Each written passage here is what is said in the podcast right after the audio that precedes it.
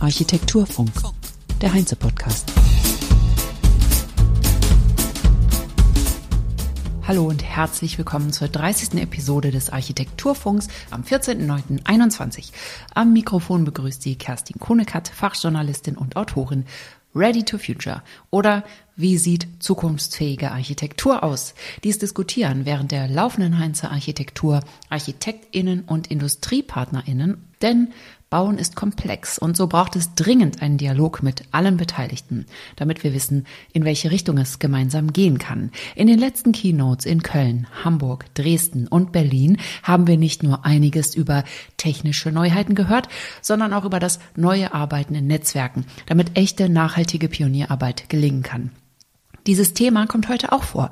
In dem Vortrag Urbane Lebensräume Zukunftsfähigkeit als Herausforderung von Martin Murphy von Störmer Murphy und Partners, den er heute am 14. September bei der Heinz Architektur in Frankfurt gehalten hat. Ich fasse ihn heute zusammen und am Ende kommt ein Interview, das Klaus Fühner mit Martin Murphy geführt hat. Und dieses Interview ist höchst privat, handelt vom Militär, vom Golfspielen und vom Ballett. Es geht zunächst um zukunftsfähigen Städtebau am Beispiel der Hafen City Hamburg, wo Stürmer Murphy das viel beachtete Projekt Roots gerade realisieren. Genauer gesagt, gestern am 13.09.21 war Grundsteinlegung. Wir haben über das höchste Holzhochhaus Deutschlands auch schon berichtet hier im Podcast und zwar in der allerersten Episode des Architekturfunks am 19. April 21. Jan Störmer hatte über das Projekt berichtet, zusammen mit dem Bauherren Tobias Hertwig von Garbe Immobilienprojekte und dem Tragwerksplaner Finn Rösch. Das können Sie natürlich überall nachhören, wo es Podcasts gibt. Es geht also zunächst um den Hafen hier in dem Vortrag, der um die 19. Jahrhundertwende ein Industriehafen war. Hamburg hat schon in ähm, 92 mit ähm, Henning Foscherau sowie mit, äh, es war die Bürgermeister zu der Zeit und auch ähm, unser Oberbaudirektor zu der Zeit, Egbert Kossack, habe die Freude, mit dem auch zu der Zeit zusammenzuarbeiten, die Hafen City ins Leben gerufen. Und das war früher der Zollhafen. Und dieser Zollhafen war schon ein ziemlich abgeschnittener Bereich. Die Geschichte von Umwidmungen im Stadtraum ist immer wichtig und gut zu hören, denn so sieht man, was es braucht, auch auf politischer Ebene, damit Veränderung und Entwicklung stattfinden kann. Ähm, und dieser Solhafen in 92 war ziemlich durch eine Nacht- und Nebel-Aktion in der Senat Hamburg äh, umgewidmet zu ein Bauland, wo wir da wirklich äh, die neue Hafen, was wir heute haben in Hamburg, äh, bauen dürfen. Und da war Egbert Kossack sozusagen die Gründungsvater, wenn man so will.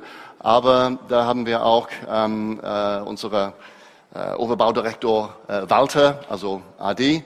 Äh, gibt es eine neue jetzt, der Herr Höring. Aber da war schon so die Gründungsvater von dieser ganzen Thema. Und da erinnere ich mich schon in, in äh, 94, 95, wo wir verschiedene städtebauliche Wettbewerbe für die Hafen City gehabt haben. Hier ist wirklich, finde ich, etwas, wo wir, und dieses Wort hörte ich leider nicht genug in Deutschland, wir können wahnsinnig stolz sein auf diese Entwicklung. Und das ist etwas, was äh, sehr wenig Länder wirklich so vorzeigen können.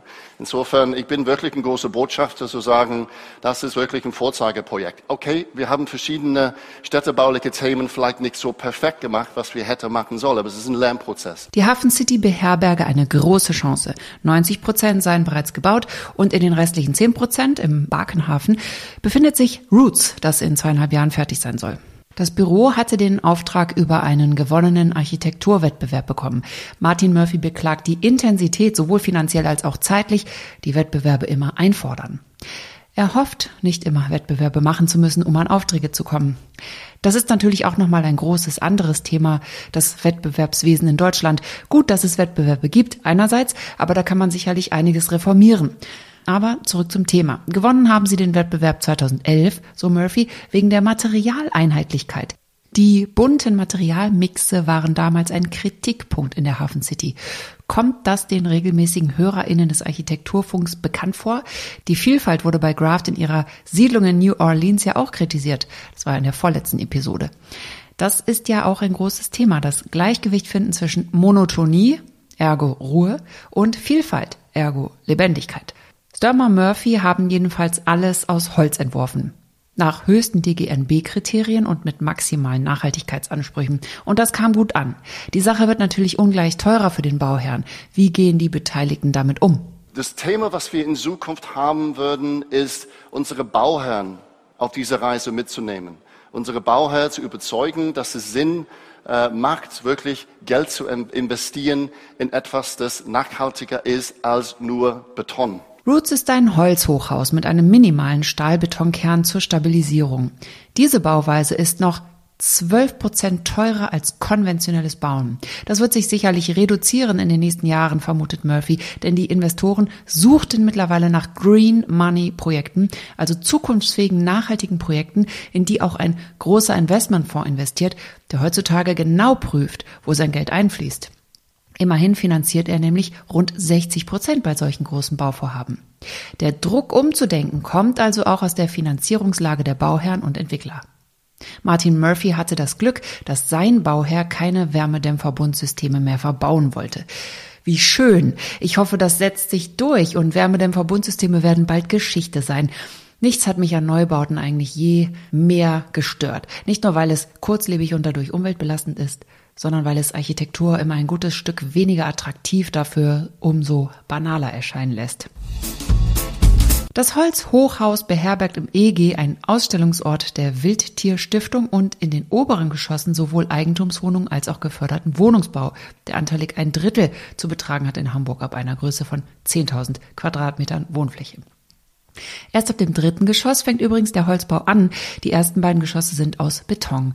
Es gibt auch eine Glashaut vor dem Holz an einer Seite, die aus Schutz vor Feuchtigkeit dient. Woher kam das Wissen, wie man das Hochhaus zu bauen hat? Dieses Projekt bei uns hat dann die Arbeitstitel die Fraunhofer Institut. Warum? Weil das ist absolut Pionierarbeit, was wir da gewährleistet. Da gibt es keine ähm, Bauprüfdienst, da gibt es keine DIN-Norm, was wir hier äh, gemacht haben. Das war alles neue Territorium. Also eine wunderschöne Entdeckungsreise. Aber wenn ich ehrlich bin, so eine Gebäude werden wir in eineinhalb Jahren planen. Wir sind jetzt bei drei Jahren. Die Ausführung ist fertig und wir sind jetzt in der ähm, äh, Gründung beziehungsweise die erste äh, Untergeschoss. Aber das hat viel mehr Zeit gebraucht mit dem Feuerwehr, ja, aber auch mit dem Bauprüfdienste. Da war nichts Prüfbares auf dem Markt. Die waren völlig überfordert und das war äh, für uns ähm, eine spannende Reise, aber hat sehr viel ähm, Energie und Zeit auch gekostet. Aber jetzt haben wir die Erfahrung und jetzt äh, wenden wir das an andere Projekte. Feuchtigkeit und Bauakustik, das sind die großen Probleme bei Holz, nicht das Feuer woran man vielleicht als erstes denke. Und die Patina. Lerche würde in Hamburg nicht schön silberfarben werden, sondern ungleichmäßig schwarz werden. Das sei nicht richtig sexy, so Murphy. Daher gibt es eine Außenhaut aus Glas oder ein Glaskleid, wie Martin Murphy es nennt, teilweise offen, teilweise geschlossen, ein öffnbares Schiebesystem, um Wintergärten zu generieren. Der Bauherr wollte die Holzfassade unbedingt. Und was denken die Architekten? Ganz ehrlich, wir sind lernfähig.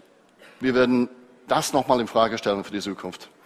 Ähm, in Niedrigbau ist es ein anderes Thema. Da komme ich dann gleich dazu. Wir haben so eine Art ähm, äh, Beschichtung, also Art Imprägnierung äh, auf dem Niedriggebauten. Aber hier ist es sehr wichtig, dass es dann offen und Holz als solches so darstellt. Das sind andere Möglichkeiten. Im Endeffekt, das geht um Sustainability. Das geht um, wie viel äh, CO2 kann ich hier reduzieren. Ähm, ich muss nicht unbedingt Holz an der Fassade haben. Wenn ich sehr viel Holz in der Konstruktion habe, habe ich einen großen Teil meines Ziels erreicht. Da müssen wir hin. Es muss nicht so pedantisch sein, aber wir haben dieses Konzept hier mit dem Bauherr entwickelt und ich glaube, da muss man schon äh, für die Zukunft überlegen, okay, wie würden wir Themen nochmal jetzt anderes rangehen? Ich denke auch, dass wir jetzt nicht alles rundherum aus Holz bauen sollten und auch nicht können. Wir brauchen vielfältige Lösungen und vielfältige intelligente Materialien. Im Betonbau wird intensiv geforscht, um die Emissionen zu verringern. Den sollte man nicht pauschal verteufeln. Eingangs sprach ich ja schon von den neuen Arbeitsweisen beim nachhaltigen Bauen. Martin Murphy bestätigt dies. Alle müssten so früh wie möglich an einen Tisch. Auch die ausführende Holzfirma, die Haustechniker, die Holzbauingenieure. Leitdetails müssten schon am Ende von Leistungsphase 2 entwickelt werden, statt nach der vierten. Und alles müsse direkt in 3D geplant sein. Man brauche unbedingt Profis und ein eingespieltes Team, damit das Projekt gelingt. In Deutschland gäbe es bisher keine Holzbaufirma, die so bauen könnten, sagt Martin Murphy. Daher muss man sich auf einen weiten Weg machen. Sturmer Murphy haben mit einer österreichischen Firma zusammengearbeitet, Henning Klattenhof, wenn ich das richtig verstanden habe.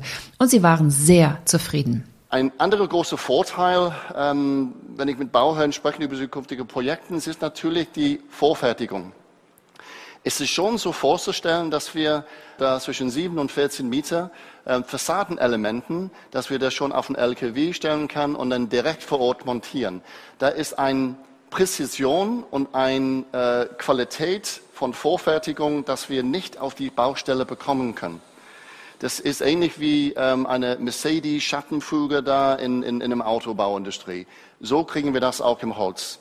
Und das ist wunderschön. Das, natürlich geht die Architektenherz damit auf, wenn wir solche Genauheit damit arbeiten können. Haben wir eine saubere Baustelle, ähm, haben wir auch eine schnellere Baustelle. Da kriegen wir ein bisschen schon von der höheren Invest zurück durch diese schnelle Montagezeit. Aber es ist auf jeden Fall einer der großen äh, Vorteile. Bauherren zu finden, die solch ein Projekt stemmen wollen, die ihre Verantwortung selber sehen und die etwas wirklich Nachhaltiges, Besonderes bauen wollen, die müssten Architekten finden und das sei die schwierigste Aufgabe.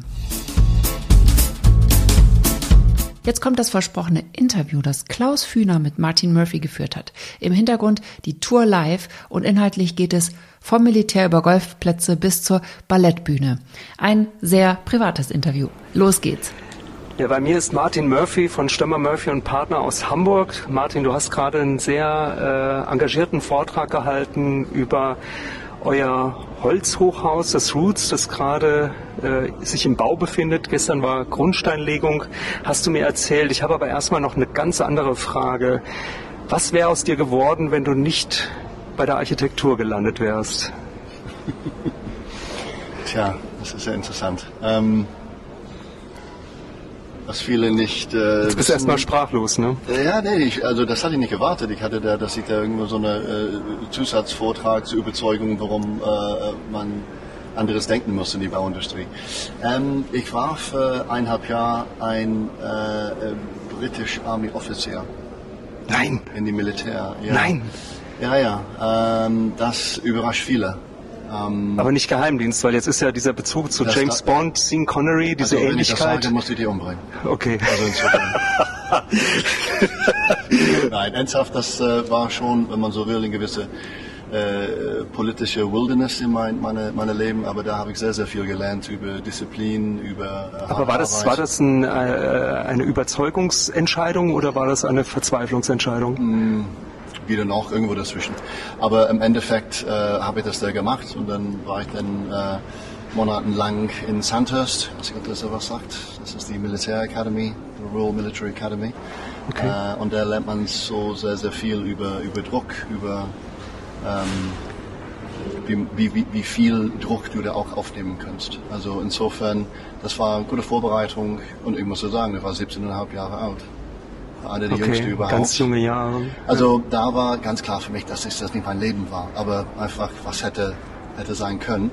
Äh, umsonst habe ich das schon mit fünf Jahren alt, die Geschichte, glaube ich, habe ich dir erzählt. Ähm, ich habe äh, eine andere Leidenschaft, äh, Golf, angefangen zu spielen. Mein Papa hat mir das beigebracht. Und ja, da spiele ich äh, mit 31 Jahren Pause wegen meiner Kinder und Beruf. Jetzt die Kinder sind auf die Uni. Ich spiele seit fünf Jahren wieder so Fulltime ist äh, nur die Wochenende, ne? aber leidenschaftlich Wochenende Golf. Und ähm, ich hatte geträumt, tatsächlich ein Golfer zu werden. Also Golfprofi. Ja, ja, ja. Das war so auch ein eine Gedanke. Vielleicht das letzte, dass du da äh, drei Themen hast. Ähm, ich habe äh, leidenschaftlich als Kind äh, getanzt und äh, wirklich Aha. so um die 10, 11, 12 Jahre alt. Ich hatte irgendwie so eine Gedanke ähm, zum Tanzen. Ähm, ja, ist Also ist interessant, ich, die Frage. Ich, du bringst irgendwie alte Erinnerungen von mir jetzt hoch. In Internat war ich für acht Jahre und wir hatten die einzige Frau, das äh, Lehren war. Das, das, das, war so die Zeit von Dirty Dancing, oder? Hat dich das äh, nee, animiert oder war das ein bisschen ja, also, früher? Das ist ein Kompliment, danke, aber nee, ein bisschen älter. äh, vielleicht Fred Astaire oder so, was kannst du da zugreifen? Was, äh, ah, okay, Fishing für Compliments. Um, nee, in, in Internat war unsere einzige ähm, äh, Frauenlehrerin, sonst war die alle äh, Priester war die Madame Ferrugier. Madame Ferrugier war äh, unsere Französischlehrer, das war früher Ballerina. Und sie muss wegen Verletzung aufgeben und äh, ist dann in, in, äh, als, als Lehrer unterwegs. Und sie hatte dann einen Tag, wo wir, nach vier Jahren war ich in dieser Schule und in die fünf Jahre kommt die Mädels rein war umsonst nur Jungs. Und da saßen die auf die linke Seite die Klassenzimmer wie auf die rechte Seite. Die kommen zuerst rein, gehen zuerst raus, haben einen getrennten Bereich, wo die dann äh, Mittagessen haben. Pausenhof ganz klar, Wochenende dürfen die nicht anfassen. Nix. Also schön, Grauenvoll. wie so Speisekarte, du darfst lesen, aber du darfst nicht bestellen. Ja, insofern, das war schon grausam, aber dann kommt die Losung. Da hatte Madame Ferrugier in eine, ähm, am Ende ihrer Lehrstunde der gesagt, ich mache jetzt einen Ballettunterricht, ich brauche aber auch ein paar Jungs. Und die Mädels hat alle die Hände da hochgehalten und äh, ich war Kapitän von drei Mannschaften. Also ich war irgendwie nicht so scheu, irgendwie äh, meinen Kopf wirklich dann voll in eine Rugby-Titel reinzuschmeißen. Das wussten die Jungs. Und dann habe ich irgendwie meine Hände da hochgehalten und dann habe ich tatsächlich diese Ballettstunde da gemacht. Und ich war die einzige Junge, das sich zugetraut hat. Da war ich zwölf Jahre alt. Wow. Und damit ähm, hatte ich äh, zuerst diese Leidenschaft zu tanzen und als letzte von drei Themen habe ich da überlegt, vor die Architektur tatsächlich tanzen. War aber auch eine sehr, sehr schlaue Entscheidung. Unbekannt, das war für mich nicht so kalkulierbar, aber nicht nur habe ich dann eine wunderschöne Freundin zu der Zeit entdeckt, was ich umsonst überhaupt keinen Zugang bekommen hat. Ich habe alle die Namen von den anderen Mädels auf dem Kurs und verteilt für einen kleinen Preis, 50 Pence war das, am Wochenende zu meinen Jungfreunde. Einzuladen. Also du hast das quasi als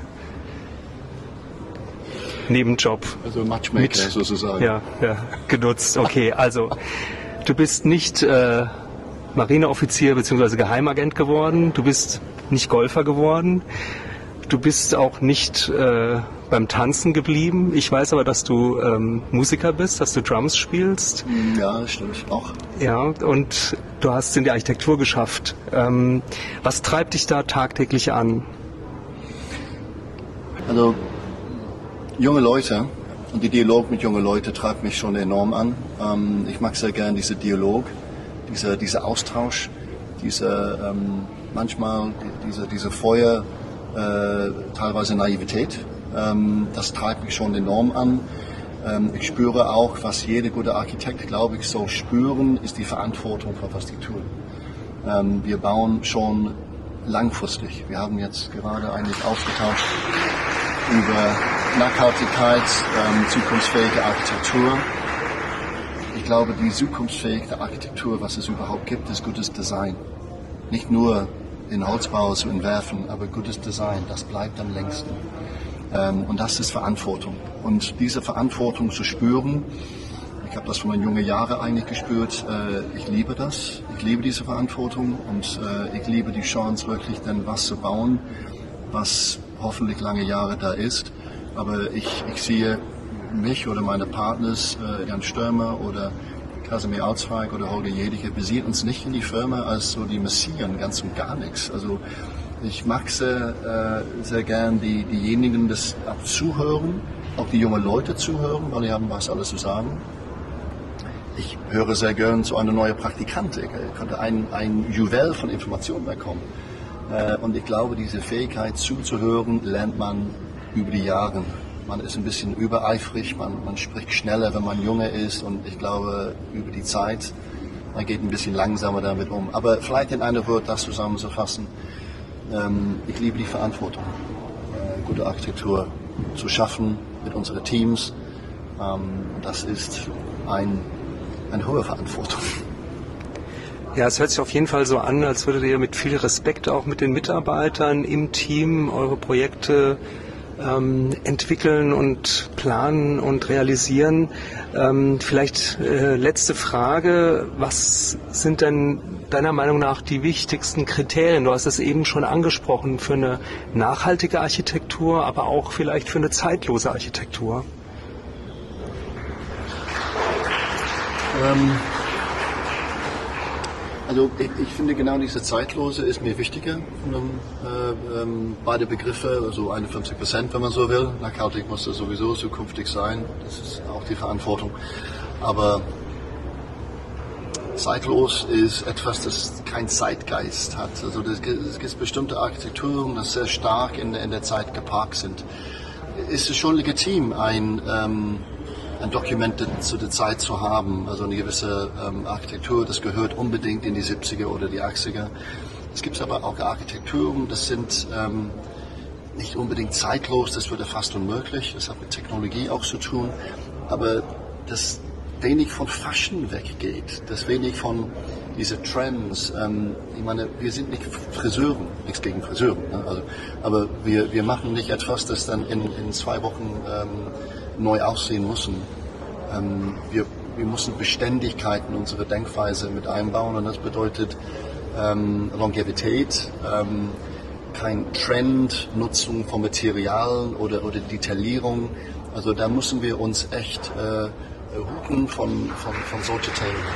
Da, da muss man schon äh, die Dialog suchen, da muss man auch mit, mit Bauherren Dialog suchen, da muss man auch mit, mit unterschiedlicher Bandbreite von Leuten äh, um sich herum, nicht nur die, die Mitarbeiter, äh, Mitarbeiterinnen, aber auch natürlich die, ähm, äh, die Menschen, die nicht Architekten oder mit dem ganzen Berufsfeld zu tun hat.